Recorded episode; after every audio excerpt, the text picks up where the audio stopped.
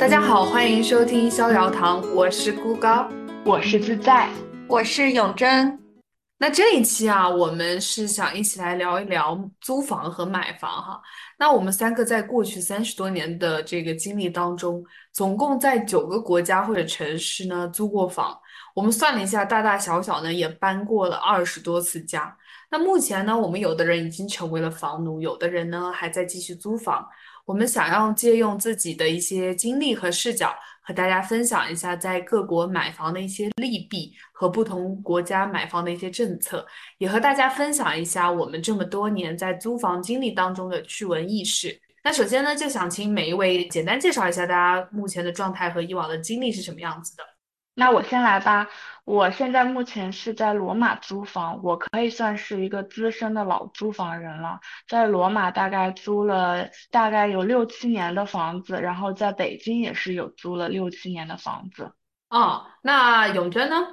我跟自在的经历比较相似，我现在也还是在租房，在迪拜租房。但之前从念本科的时候在美国，后来到泰国，然后后来到上海、新加坡、迪拜，都是一直在租房。然后目前还没有定居的打算，所以也应该短期内不会考虑在本地买房。嗯，好的呢。那我呢，在原来读书和工作的生活当中呢，是先后在泰国、香港还有荷兰租过房，然后后面回到家乡以后呢，就自己买了一个房，然后现在就是成为了一个房奴。那我也很好奇哈，就是两位对于说啊买房这件事情，你们现在的一个看法是什么样子的呀？呃，我是觉得我身边买房的朋友大部分就是像孤高这样已经有很稳定的工作，然后有长期待在某一个城市的打算，然后有一个未来的预期了，就会买房。包括在意大利也是，就是我的很多朋友他们都非常的稳定了，以后都会准备买房。然后，但是呢，也有很多的朋友，他们也一直在租房，就是有的可能是因为不想被房贷捆绑，有的是因为单身在家父母家住惯了，也有的就是和我一样，可能对于自己未来的方向还没有确定下来，然后就还没有买房的打算。像我前老板在北京的时候，他是非常有钱的，他没有说是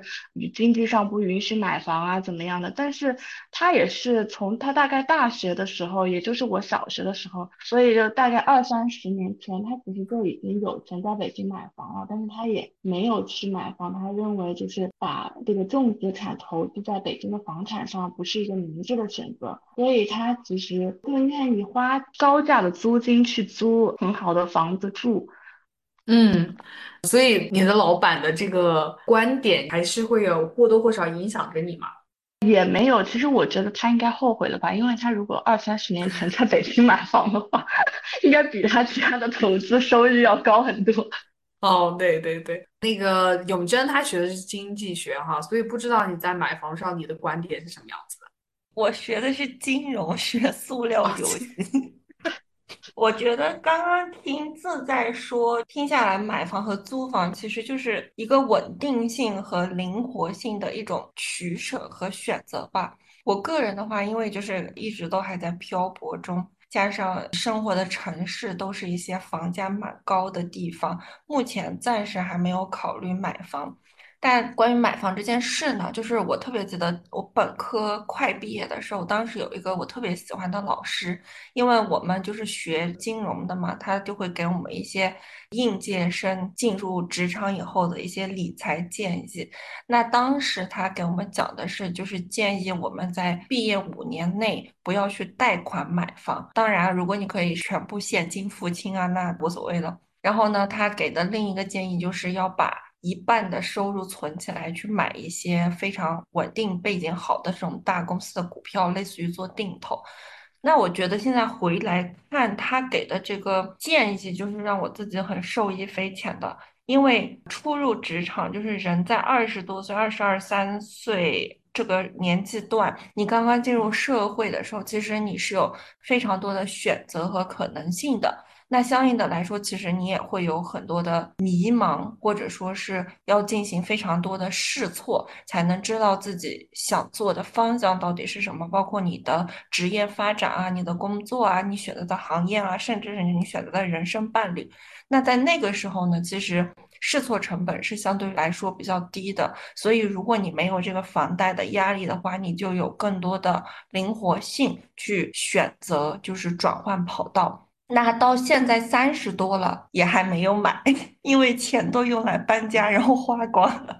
所以到有时候你夜深人静，你 emo 的时候，你就会想，如果我是这样一直在不同的国家之间穿梭，然后没有一个所谓的根，这样一直在漂泊，是不是其实会很可怕？那如果这种情况下，我也会想，我是不是应该，比如说回家乡啊，买个房子啊，或者是在我工作的地方买个房子，这样是不是会安心？一点，我觉得这个就是受到我们中国人传统的一个安居乐业的价值观的一个影响，就是在我们脑子里，就像是你是被那种一个程序化的思维，都是觉得如果有一个房子，就是跟稳定性挂钩的。我觉得这个可能也是受到长久以来中国这种农业社会的思维模式的影响吧，因为你的家庭收入啊和你的稳定啊都是和土地、房屋绑定在一起的。但是就是你用理智上来想想，其实我就算租一辈子房，不管我搬到任何地方去生活，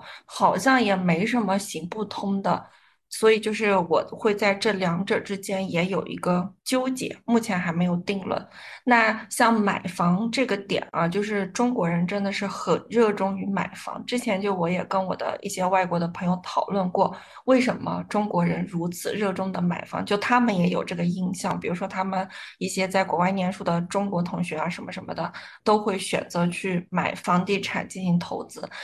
我觉得比较有意思的一个讨论就是跟一个日本朋友，他就说，像日本的话，他们就不会像我们中国这么就是热衷于去买房，因为可能从历史上来看，他们的历史常年都是伴随着迁移和转换的，在不同部落，也就是那种县市之间，在古代的时候，他们是有不断的战争和土地的争夺的。然后他们的一些经济支柱，比如说渔业啊之类的这些谋生方式，其实也灵活性更强，不会像我们就是农耕要有一片固定的土地啊，然后大家人住在一起什么的，所以他们没有那么强的所谓的。一个根的概念，所以就不会像我们一样那么热衷于去买房。所以我就觉得这个东西也是可能后面会随着我的一些人生经历，或者是经济上的收入是否稳定啊等等等因素去变化的吧。目前还没有一个定论了。嗯，刚才永贞说的这个点哈，我就也特别的感同身受。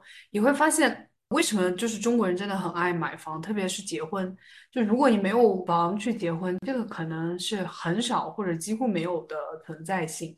然后在我年轻的时候，我也会觉得哦，我肯定不会买房，我不想成为一个房奴。但是当我接近要三十岁的时候，我就突然自己也想拥有一套房子。然后这个非常迷思的这样子的一个想法。啊，在我看了那个费孝通写的《乡土中国》的时候，我会发现好像这个就是在中国人基因里面的一点。因为我记得当时他在，就是费先生他在这个文章里面就说，就说中国社会它是有很多阶层。但是呢，其实这些阶层其实都是从乡土这个社会里面分离出去的，所以就算现在很多阶层已经慢慢的城市化，但是我们很多人在习惯或者思维上，其实都还是带有非常乡土的痕迹。所以说，其实中国总体来说，它就是一个乡土的社会。那怎么去理解中国人的这个乡土性呢？费孝通先生他就是从“土”这个字去切入。这个土呢，它最基本的含义就是泥土。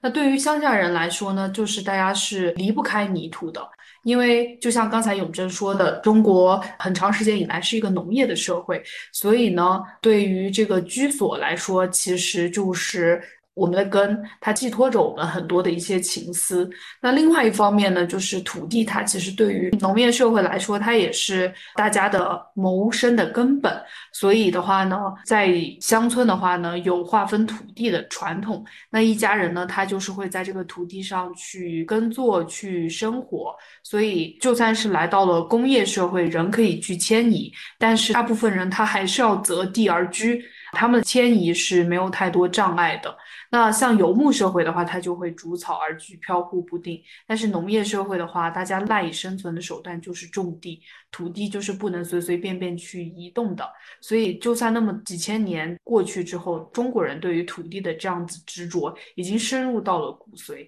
所以，我觉得可能这就是为什么我们那么爱买房的一个原因。关于为什么中国人这么爱买房的原因，其实我觉得另一个角度看也还蛮有意思的。因为其实自在在刚开始讲的时候就说他老板可能已经后悔了，因为如果他在过去几十年当中在北京投资了房产的话，是其他任何的投资选项都比不上投资房产的一个收益。那我感觉就是从一个金融学生的角度来看的话，因为就是在过去几十年当中，其实中国。的金融市场相对于啊，比如说欧洲啊、美国啊这种非常成熟和多样的市场来说，普通老百姓可以接触到的投资选项是比较单一和数量少的。你一般老百姓除了买房，你可能就是能买股票。那比如说像一些什么衍生品、什么期货啊、期权这种开户的要求是很高的，那一般人对门槛是很高的，也开不了这个户。然后像什么保险啊、养老金啊。啊，这些资产类别，它也没有一个很规范的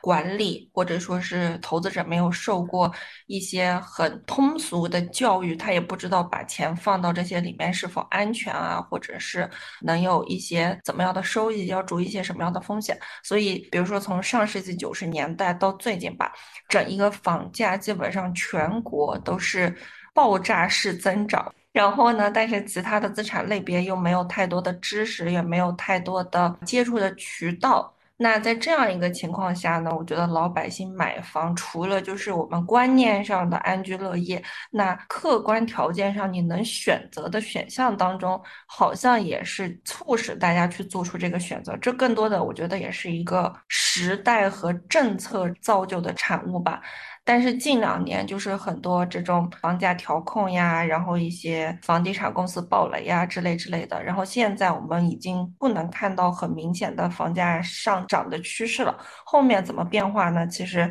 也是很难预测了。但是我感觉可能后面这个买房这个选项，可能很多人在做出这个选择的时候会更审慎，对，会去做更多的思考吧。反正以前就是闭着眼睛买，你都能赚钱。现在可能就不太一样了，所以我觉得很多时候可能也是受制于时代和政策，就是你的传统观念加上一些比较当下的情况，然后会综合使得人们去做出一些选择。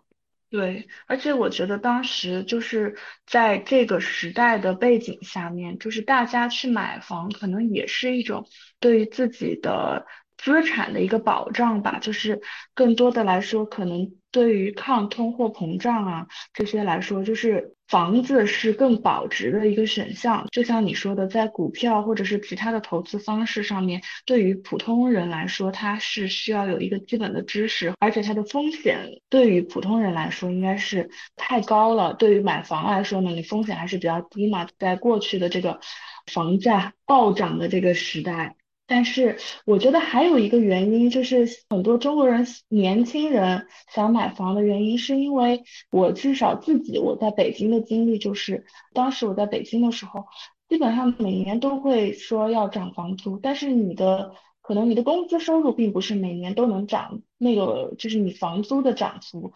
是和你的工资收入的涨幅是不对等的，就可能你工资没有涨，然后房租涨很多，然后你就会面临说。我要么就选择搬家，我要么就是接受这个涨房租的。你总的来说，你的这个房租每年都在涨，是对于自己的一个居住的这个环境，还有整体的心理，都会造成一个不稳定性和不确定性，就会造成更多的焦虑和那个更多的经济压力。然后我觉得刚才孤高讲到。我们中国人为什么这么爱买房，然后就突然想到了一下我周围的意大利的朋友，他们也都非常的爱买房，所以我就觉得这个可能真的就是像大家说的，遥远的欧洲有一个中国，就是意大利。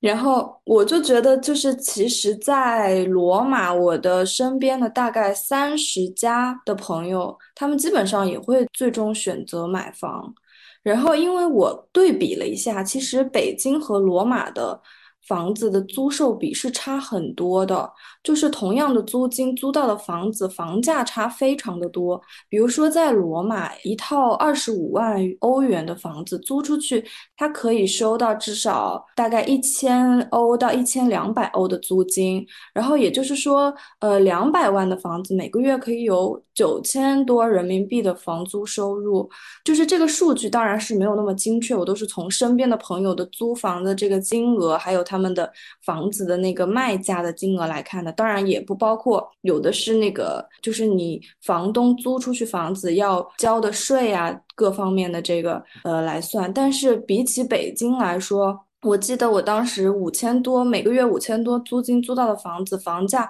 是大概五百万左右，就是一个，而且是一个那种老破小，还不是说是那种就是新的房子，或者是很高级的公寓什么的，反正就是它的房价也要五百万，就是买一个老破小。然后我身边在罗马买房的朋友也很多，而且就是他们在工作稳定以后买房，其实压力会小很多。因为这边的话，就是你只要有一个长期稳定的工作，你贷款是没有什么压力的。这边的贷款金额的话是，就是你的工资是你每个月要交的房贷的三倍。就是是你可以贷款的金额，然后我记得在北京的话，就是比如说你用公积金，好像是你工作多少年，然后可以贷十万人民币这样子，就是可以贷到的钱很少。然后这边的话，如果你是一个体制内的工作，就比如说你是一个学校的老师，或者是一个什么文化机构或者政府机构里面的职员的话，你是可以零首付全款贷的。然后我就觉得，就是这边的年轻人没有觉得说背房贷做房奴是一个压力非常大的事情，因为他们其实还贷的金额是比他们要租房子的金额要低的。但是呢，我也问过周围就是已经买房的朋友，然后他们就说，其实买房的话，可能对比于租房的话，可能是更多的是多了一份责任。比如说这边罗马的房子都是非常老的房子。然后它都是不是那种就是二十年以内盖出来的房子，所以都非常的老。然后就比如说整体的一个呃房屋的维护啊，这些都是需要就是房东作为一个主要的责任人的。就比如说，如果你的房屋外墙掉了个什么东西，然后砸到了路人，什么都是你自己的责任。我不知道这个国内有没有，我觉得可能也有。然后就是还有一个，就是他们的物业，就是他们的物业可能没有像国内的那么官方，就是物业更多的是一个服务什么，他们这个物业更多的是一个小团体，就是他们所有的事情都要在一起商量，比如说整体的一个小区，他们要去和政府做一些沟通啊，什么这些这些方面的东西。然后物业费我觉得也挺贵的，比如说我租的房子一个月的租金是七百欧，然后每个月的物业费就要一百欧，就是算下来还挺贵的。哦哦，那刚才自在也分享哈，就是其实意大利人也爱买房啊。那我之前呢是在香港的话。租过一段时间的房子，那可能大家也知道，就是香港它是全球房价非常高的，甚至可能就是最高的居住地，也是七年蝉联这个世界最难买房的一个城市。但是其实香港人呢，他也非常爱买房。那嗯，为什么那么贵，而且很难买，大家还是很爱买？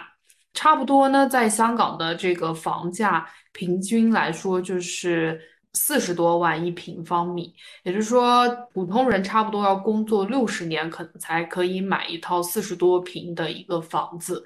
那大家也知道，很多香港的明星，可能他们住的也就是一百平的房子，已经是豪宅了。香港的租售比来说，其实也非常高。那当时我在香港读书的时候呢，也是和我的舍友一起去租两室一厅的房。我们甚至是有一个人是需要住在客厅，而我住的那个房间，它小到可能只能放下一张床。我妈妈当时来香港看我的时候，她就说我租的那个房间还没有家里面的厕所大，但是它差不多也要五千多港币一个月，在十年前这样子的一个价格。但是我很多同学在香港的话，他们后面其实也开始去买房，选择买房而不是租房，是因为当在香港他拿到这个永居的这个身份之后，其实在买房的印花税上是比非永居的人是低很多的。差不多就是永居的首套房就是百分之四左右的一个印花税，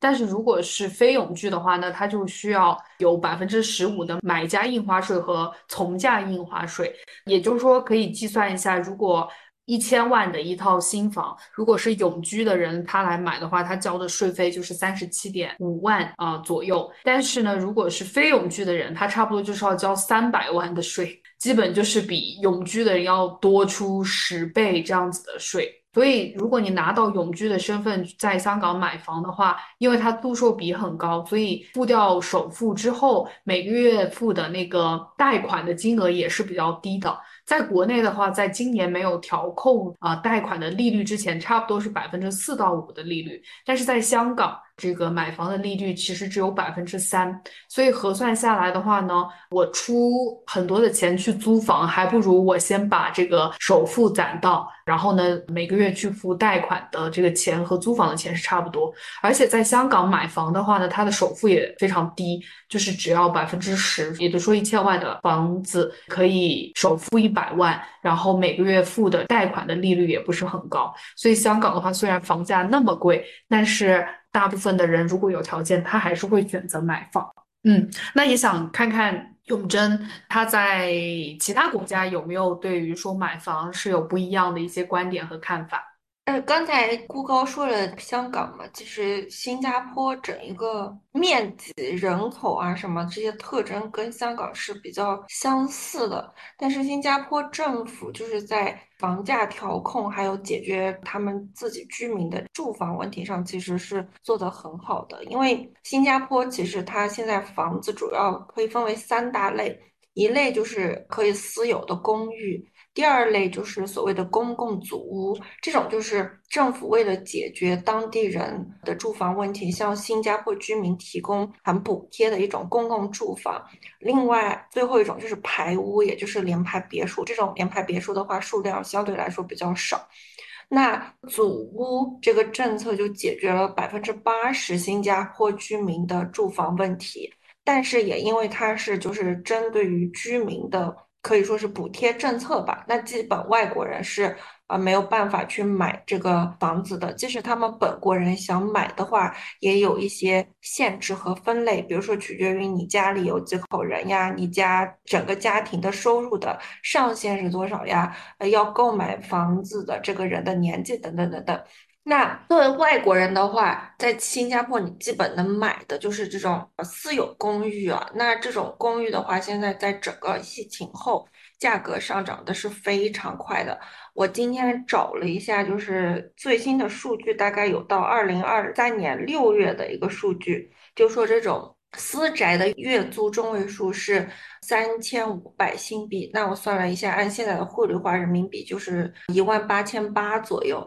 那年比是上涨了将近百分之三十。然后买这个私宅的中位数是一百六十万新币，人民币大概就是八百六十万左右，年比是增加了百分之八。那我们看到就是租房的这个租金上涨的幅度是明显大于这个买房的这个价格上涨的幅度的，在这个总体情况。况下，按现在的租金和售价租售比大概是百分之二点二左右。那针对房价，那新加坡政府也是连夜提高了购房税，防止市场过热。所以现在外国人买卖的税已经涨到是百分之六十了。那今年新加坡房价涨得这么疯的原因呢？啊，一个就是海外移民，因为其实新加坡政府在疫情期间，它所有的政策应对方式，啊，医疗资源的安排都是非常的灵活和科学的。然后也因为它的这种能动性和这种政府建立起来的一个所谓的可信赖的程度吧。我感觉很多那种外资企业啊、金融机构啊，都是把很多的部门迁到了新加坡，然后又由于过去几年疫情期间很多那种工程无法开展，然后劳动力也有短缺，所以这个私宅的供应也是在减少的。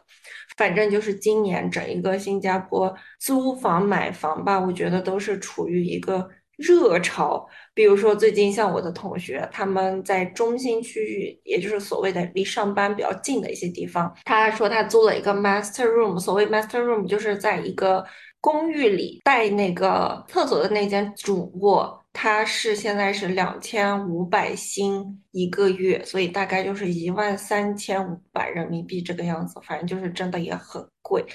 然后与新加坡的购房限制的这种政策相比呢，我现在所在的迪拜，它的房产的买卖就比较便捷吧，税率也比较低，所以现在就吸引着全世界的资本。今年也是涨得很疯，有点过热了。我听我朋友说，就是那种新开发的楼盘，就是什么都还没建起来，都还没有现房的那种楼盘。都要摇号，都是一开盘就售空。然后我也是查了一下数据，发现就是上半年房产的平均价格上涨是百分之十五左右。那因为这边有钱人来的比较多，所以那种超豪华住宅就是配套设施很好啊，面积比较大，那个 location 就是选址也很好的那种豪华住宅上涨超过百分之二十七。然后像我现在住的房子嘛，我们是一个两室户，也算是在一个 CBD 吧，因为我们就是在金融中心附近，就是在我公司附近。那这个两室户呢，呃，带两个厕所，我现在付的房租一个月是一万迪拉姆，也就是大概两万人民币左右这样的一个情况。像我的朋友他们也是在这附近有那种 studio，所谓 studio 就是一个房间带一个厕所和一个很小的厨房。那我们来的时候，就是大概今年一月份的时候，他谈的价格是六万迪一年，也就是差不多十二万人民币。现在的话，已经涨到七万五，也就是十五万人民币。所以这个租金的涨幅，在过去这一年当中，也是达到了百分之二十五。然后他那个房子就是四十平米，我现在看了一下市场价格，卖的话是两百万人民币。所以其实迪拜的租售比非常的高，现在。能达到百分之七点五左右，所以这个也佐证了为什么迪拜的房产这么的过热。因为相对于别的投资来说，一年百分之七点五左右的收益率，在现在这个金融市场上来说，是一个非常可观的收益了。相对于比如说新加坡百分之二到三，国内百分之二左右的这样的一个租售比。其实你在迪拜买房子，然后把它租出去以后，是一个真的非常好的一个投资选项。我今天看完这些数据以后，我自己都觉得我是不是应该来买一个房子？真的，我在那里算了一下，真的蛮划算的。难怪就是所有的资本、逐利的资本都会流入。但是迪拜这边呢，就是怎么说？因为它是一个。非常新，现在活力非常强的，正在发展的这样的一个城市。然后，因为像我之前提到，百分之九十五左右的人口都是外派来这边工作的旅游的外国人，所以它的人口流动性是非常大的，资金的流动也是很大，所以整个房价可以波动非常大。比如说，它现在。它是旅游旺季嘛，因为是冬天，那个天气还可以忍受，没有那么热，它的房价就可以疯涨。但是过两个月，可能比如说人没有那么多了，它就又降回之前的水平。所以它相对于新加坡来说，它比较缺乏一些监管和所谓的政府的干预，所以它有很多的机会和潜在的利润。但是整一个，我觉得风险吧，还有不确定性也是蛮大的。但是总体上相对来说，这个租售比，我觉得在全球来说都可以说是一个非常可观的这样的一个投资吧。所以现在也是有很多的外国人，特别是有钱的那种外国人，会选择来迪拜这边投资。嗯，我听你说这个迪拜的这个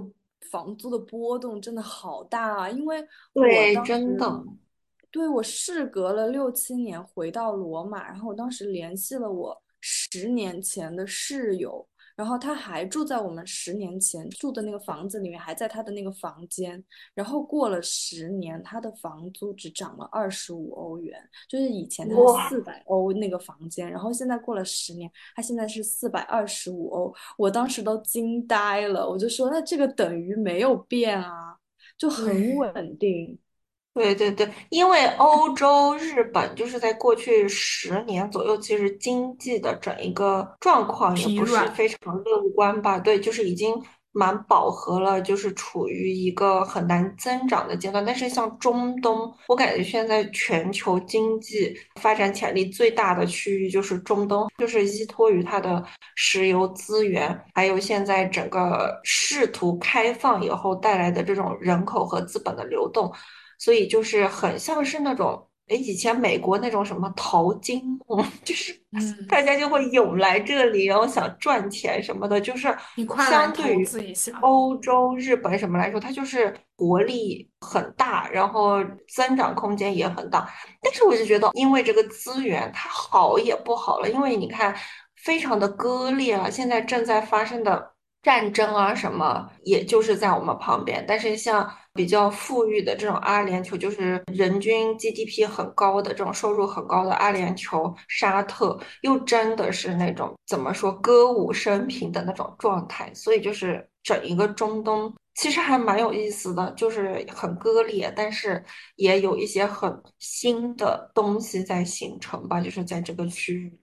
哦，我觉得刚才听你们分享，觉得真是大涨知识。就是每个国家的人的观点真是不一样哈。那刚才我们讲的这个关于买房的一些不同国家的一些观点，那接下来的话呢，也想问问大家，在这个三十多年租房的这个经历里面，有没有一些很有意思的一些事情，或者说到目前为止，大家对于租房又是什么样子的一些态度啊？那我想到的是，因为我过往的话呢，是在三个城市和国家租过房。那我现在回想起来，它也还是一个很有意思的一些经历哈。那我在香港的时候呢，差不多两两年不到的时间是搬过三次的家。那第一次的时候呢，是就租了一个非常小的房间，刚才也提到，它就是一个头顶着墙的一个床，然后那个房间甚至连一个衣柜都放不进去。哎，顾哥，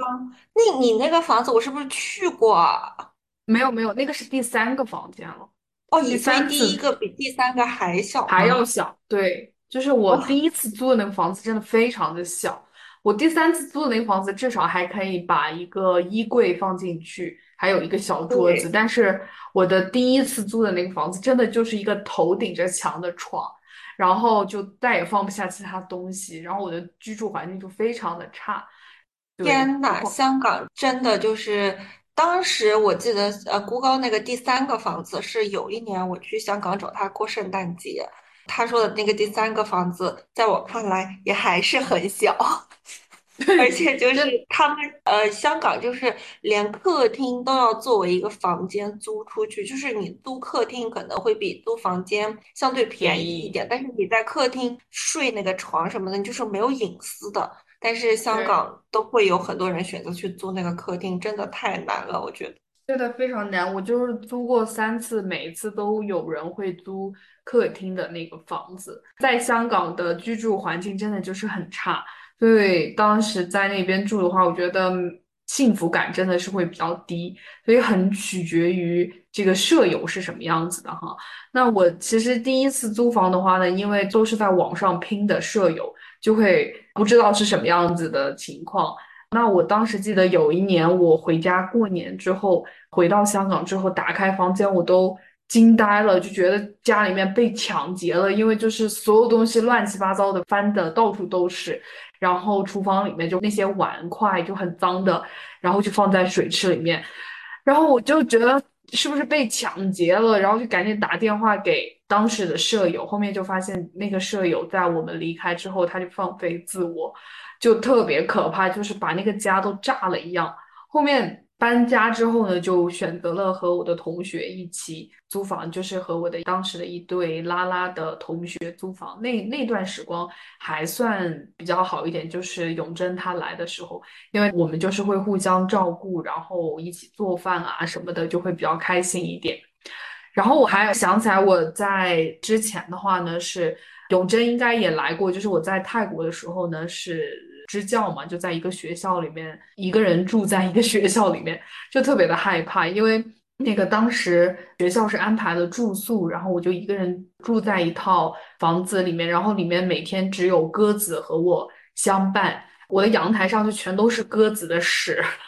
然后我每次就想。对我就是每次都想说，哎，等这个鸽子它的孩子，就是鸽子蛋孵出来之后，我就把那个阳台清理一下，我就可以晒衣服。但是后面我每次一去想清理的时候，我就发现它又下蛋了。就鸽子的这个产量让我意识到真的太高了。然后我就住在泰国一年的时间里面，我的那个阳台就全都是鸽子屎，导致我一年洗过的衣服都没有地方可以晾，就只能晾在房间里面。也是非常惨的经历哈，然后还有一个也蛮有意思的，就是我那会儿去荷兰实习的时候呢，就是住在一个学生的公寓里面，然后当时我才进那个公寓的时候，自在应该来过哈，因为那会儿我在，就是我去过，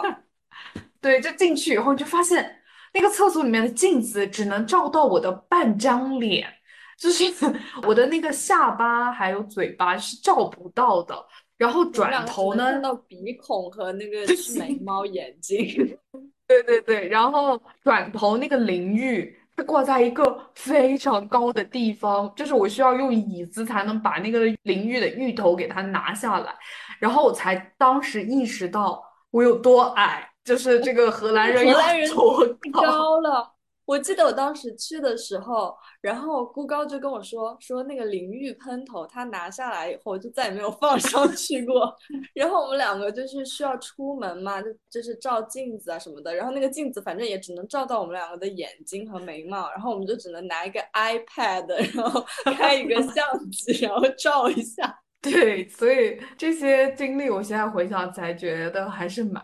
就是痛苦，但是呢也很有意思的一些经历。对，那你们现在还在租房哈，所以也想听听你们在租房里面的一些趣闻轶事是什么样子的。我是真的是老租房人了，特别是我第一年在罗马的时候，因为那个时候才十九岁嘛，就没有什么经济的那种概念，然后第一次离开家就来到这么远的地方，而且当年的话，欧元和人民币的那个比例，就是那个汇率基本上是一比十。然后现在是一比七点八九吧，就是其实还是差的蛮多的，而且那个时候，那个时候是零九年，就是国内的物价都很便宜，没有像现在。现在我觉得国内的物价和这边的物价差的没有太多，但是以前就是真的差很多，所以我买任何的东西我都觉得非常非常的贵。然后我当时就是。很想省钱，然后我就什么便宜我就去租什么。然后第一次我就记得，第一个房东是一个老爷爷，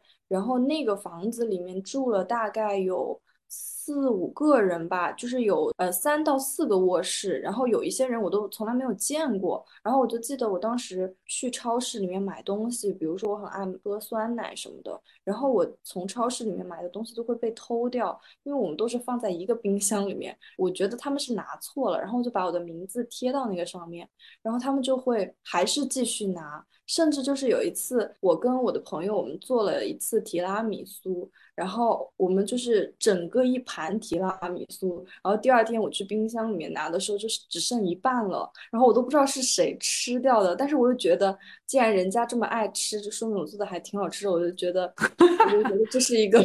夸奖吧。但是那一次租房经历最可怕的就是那个老爷爷房东，因为我当时十九岁嘛，就是非常的天真，就觉得就是人家是一个友好的外国人。然后他就会带我去，比如说我不知道去哪里买被子，不知道去哪里买什么，然后他都会就是热情的告诉我。然后比如说他做饭什么，他就会邀请我一起吃。然后我基本上都是觉得就是不要去蹭别人的吃的，然后我都是拒绝，然后可能就吃过一次饭这样的。然后后来我的朋友就是从另外的城市过来找我玩儿，然后他还带我们去海边。但是我现在回想起来，觉得我有点不对劲了。当时完全不知道，因为我们当时去到海边的时候，他就问我们说：“哎，你们的那个泳衣怎么没有带？”然后我们当时就觉得，因为我是在昆明长大嘛，我们又不是经常去海边的那种人，我们就去海边就是去看看就完了，又不是要去下海什么之类的，所以他当时就很失望，我们没有带泳装。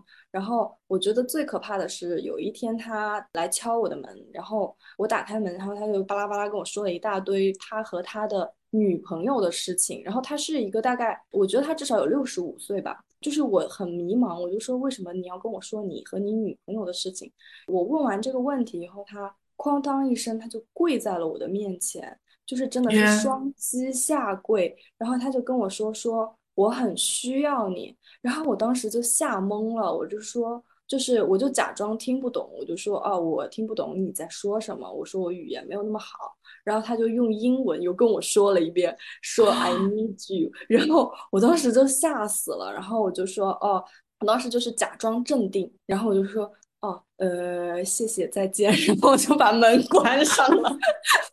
然后关上后我就把那个门锁起来，然后就赶紧给我的朋友打电话，我就说，就是跟他说了我刚才发生的一切的事情。我当时是给我当时学意大利语的那个外教打的电话，他还在昆明，但是他的朋友在罗马嘛，然后他就说你等着我给我的朋友打电话，然后他的朋友就过来接我，然后我就连夜搬了家。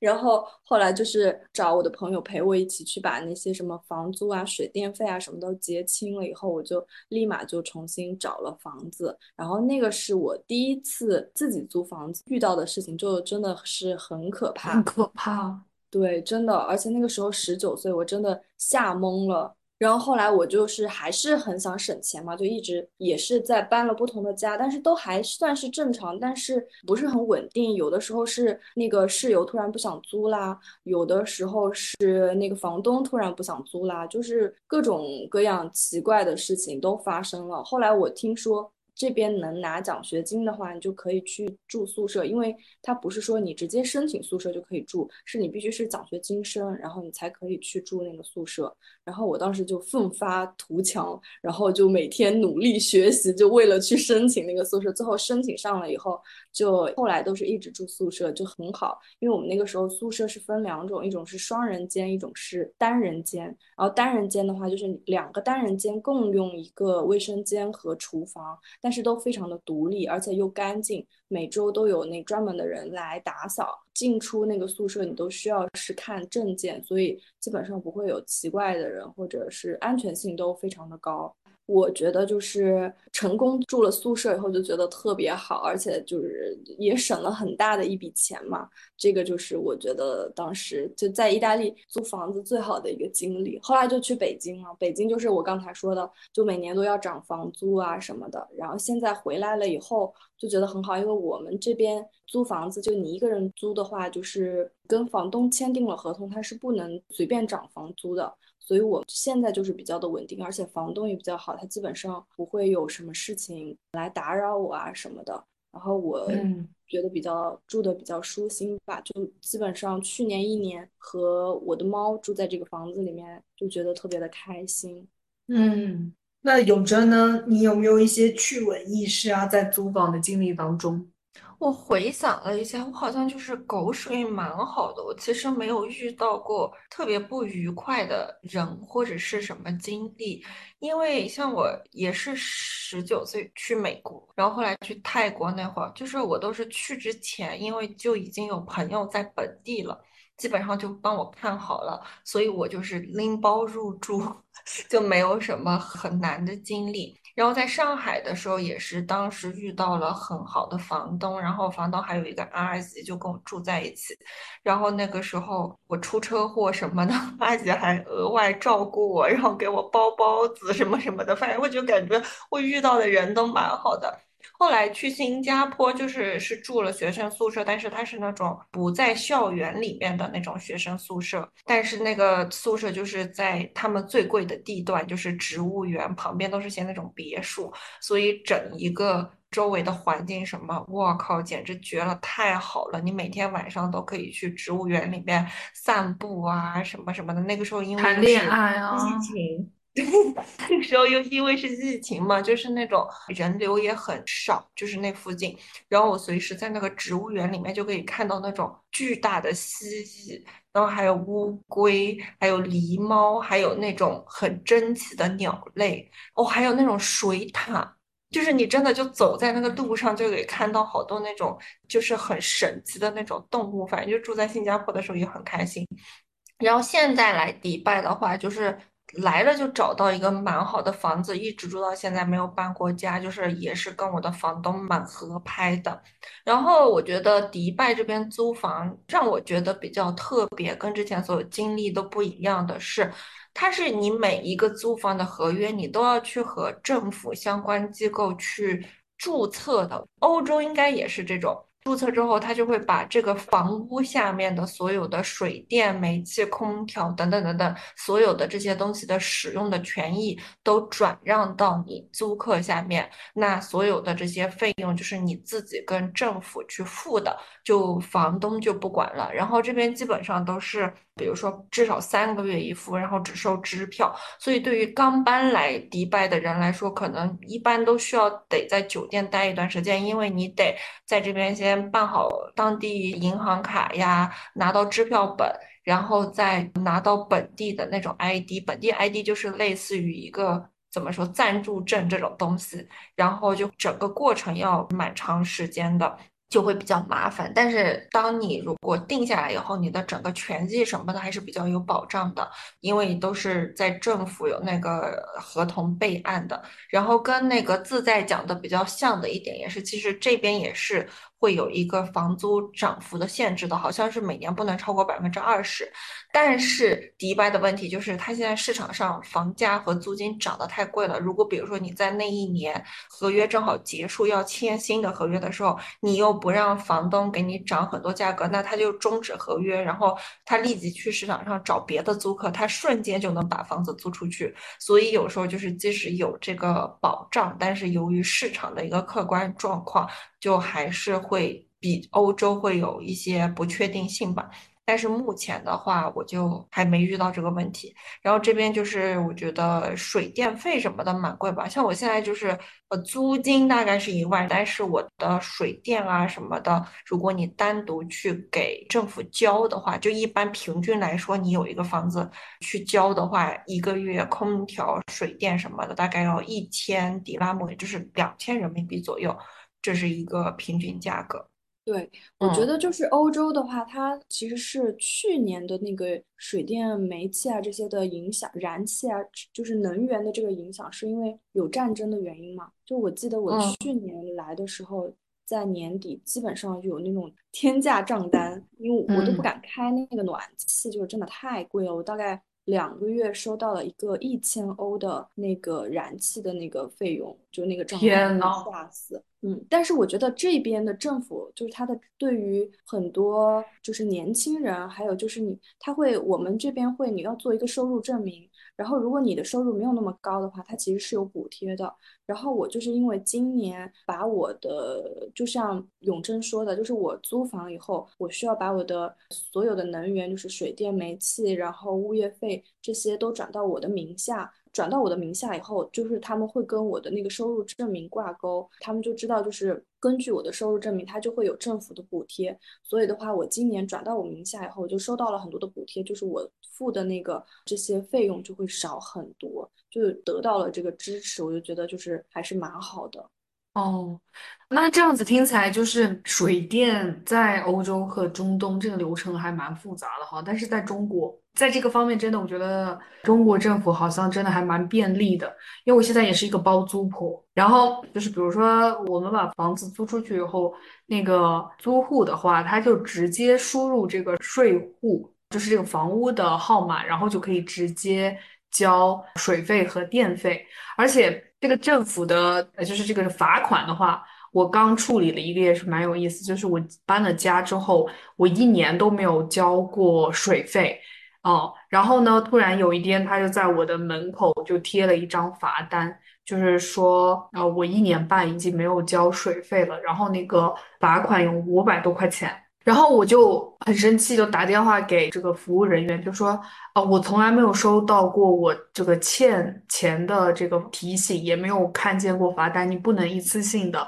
就这样子通知我交罚款。然后那个服务人员说，好的，那他帮我处理一下，然后就把我的那个罚款给免掉了，然后我就直接只是把一年多的水费交掉。所以在这个方面，我还是体会到了我国这个办事人员现在的一个。工作的灵活性哈，对我觉得在国内真的很便利，而且什么东西你都是基本上都可以在网上就处理了。在这边的话就不行，就是很多的时候，就比如说我交费，我可以在网上交，但是比如说我要去转换我的合同啊什么的，就是它整个过程还蛮复杂的。然后包括我们还有一个垃圾费，就我今年交了，就是二零二三年一整年的垃圾费。大概交了三百六十欧，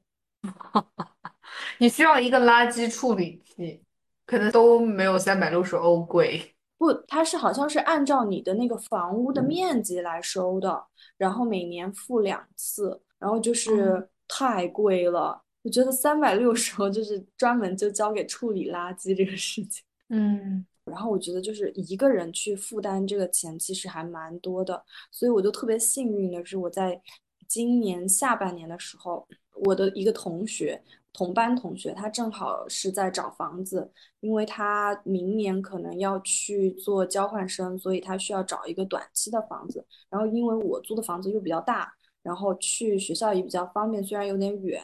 然后我就正好就问他要不要来我家这里住嘛。然后后来就跟房东这些谈好了，所以他就顺利了成为了我的室友。然后我就觉得特别的好，那，一个是在经济上减轻了非常大的负担，然后另外一个是我真的没有想到，就是可以有这么完美的室友，因为我们两个都特别喜欢做饭，然后我们两个基本上在那个聊天软件上面的那个聊天都是在互相发各种各样的那个菜谱和食谱，然后我们就很开心，就说今天要做什么，明天要做什么，然后就是平时因为我们两个完全是同班嘛，所有的时间就上课的时间。都是完全一致的。然后去上学的话，他开车，然后我又省了很多的那个交通费用。然后还有就是交通的时间，因为这边的公共交通就很慢。从我们家到地铁，其实走路大概十五分钟。但是坐公交车就只要大概五分钟都不到吧，但那个公交车一个小时之内只有三趟，所以就是我很多时候我要赶着去上课，我都坐不了那个公交车，就走路。虽然是只有十五分钟，但是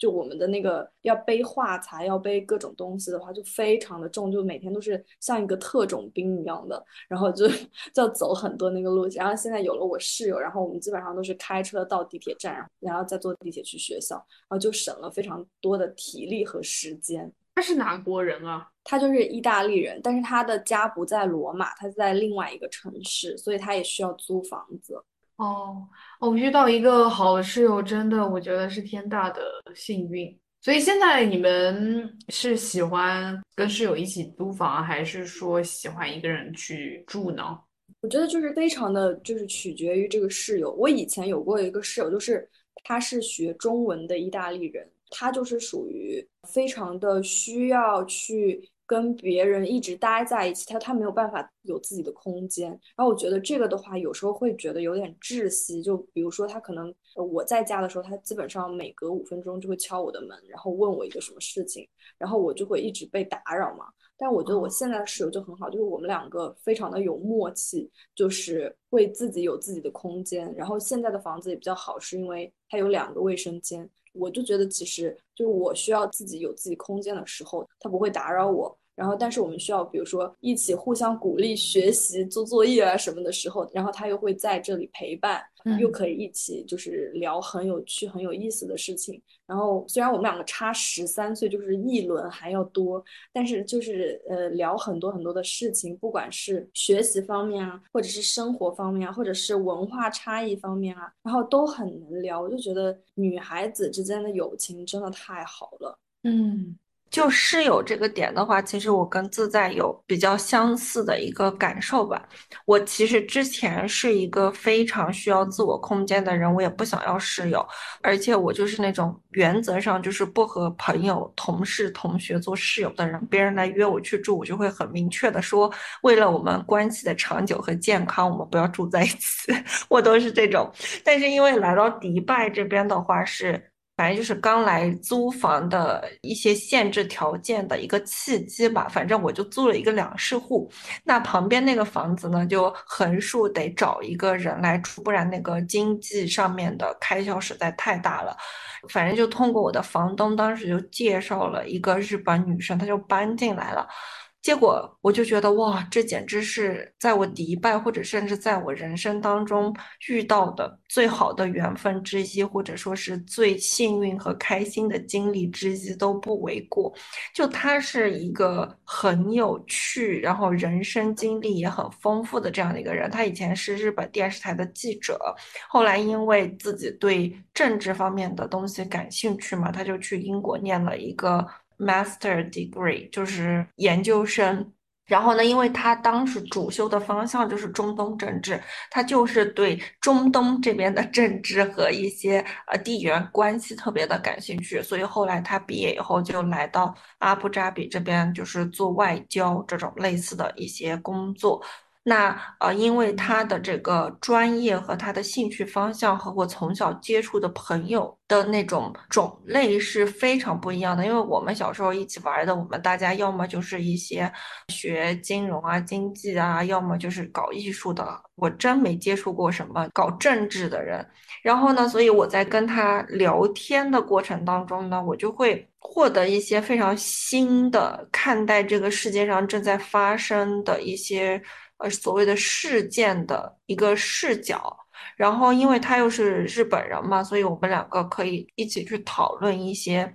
历史。甚至是包括一些比较敏感的，就是比如说在近代史上的一些战争，那我们都是那种站在不同的角度去听和去试图了解对方对于同一个事物或者事件有一个什么样的看法，但是我们没有预设立场，试图去说服对方或者试图逼迫对方去认同自己的。价值或者是认知，然后就是可以很 open-minded 的去讨论很多很多的事情，然后就是在日常生活当中呢，又非常尊重彼此的边界和空间，就是都很干净也很友善。然后他在家，我就会有一种。莫名的很安心的感觉。我们两个从来不一起吃饭，也不一起出去玩什么的，就是偶尔，比如说他做的饭，我做的饭，我们会坐在一个桌子上把那个饭吃完，然后一起聊天。但是这个聊天的频率可能就是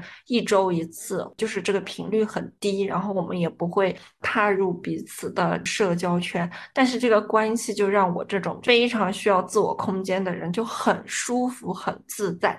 比较遗憾的是，因为他明年要回使馆了，所以他大概在三四月份的时候就会搬走，然后我就超级舍不得，但是我又觉得他能去做自己喜欢的事情，去探索他想要的东西，这个劲。也让我觉得很受鼓励，我就希望他会说获得他想要的所有的东西吧。就是我真的很感谢，很感谢遇到这个女生，就是让我对室友这个概念完全改观。所以后面如果我还继续租房或者是在新的城市生活的话，我现在就会考虑去找室友。我之前真的是不需要室友的，但是基于这个经历，现在我的整个观念有改变了，我可能还是会去。找一些室友，就甚至都不用变成朋友，但是在这个空间内能相处舒服的室友这样的一个东西。对对对，我超级同意你说的这个，就是因为我去年刚来的时候，我的原则就是我不去跟别人合租，因为我真的很需要自己的空间，所以我一开始就是一个人住。但是我今年就是和这个室友相处的非常愉快，而且他。基本上他每个周末都会回他自己家嘛，就是另外一个城市，所以我就会周末有完全自己的空间。我就觉得，就是这个相处模式非常的好，就是他的这个边界感掌握的非常的好。我我就觉得我们两个就是既有各自的空间，然后又有非常能够契合的点，就是在一起就会非常的舒服。就比如说，其实他会每周都去和我们班其他的同学去 party，可能那些 party 他们都会叫上我，但我一般就是有我自己的朋友圈，然后我就会基本上只去过一两次吧。但是我觉得也没有什么，就是没有什么问题，这互相也不会介意这个事情，然后就是相处的非常的融洽，就是那个边界感，我觉得就让我很舒服。哦，那很为你们两个开心啊！现在的室友就是很有边界又很契合。那我现在室友就是我老公。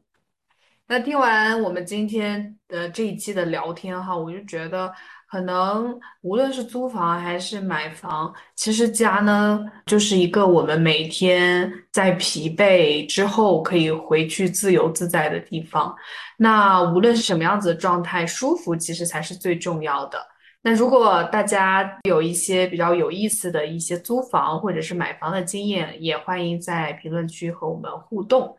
我们节目就到这里啦，们是逍遥堂，祝大家随风飘飘，天地任逍遥。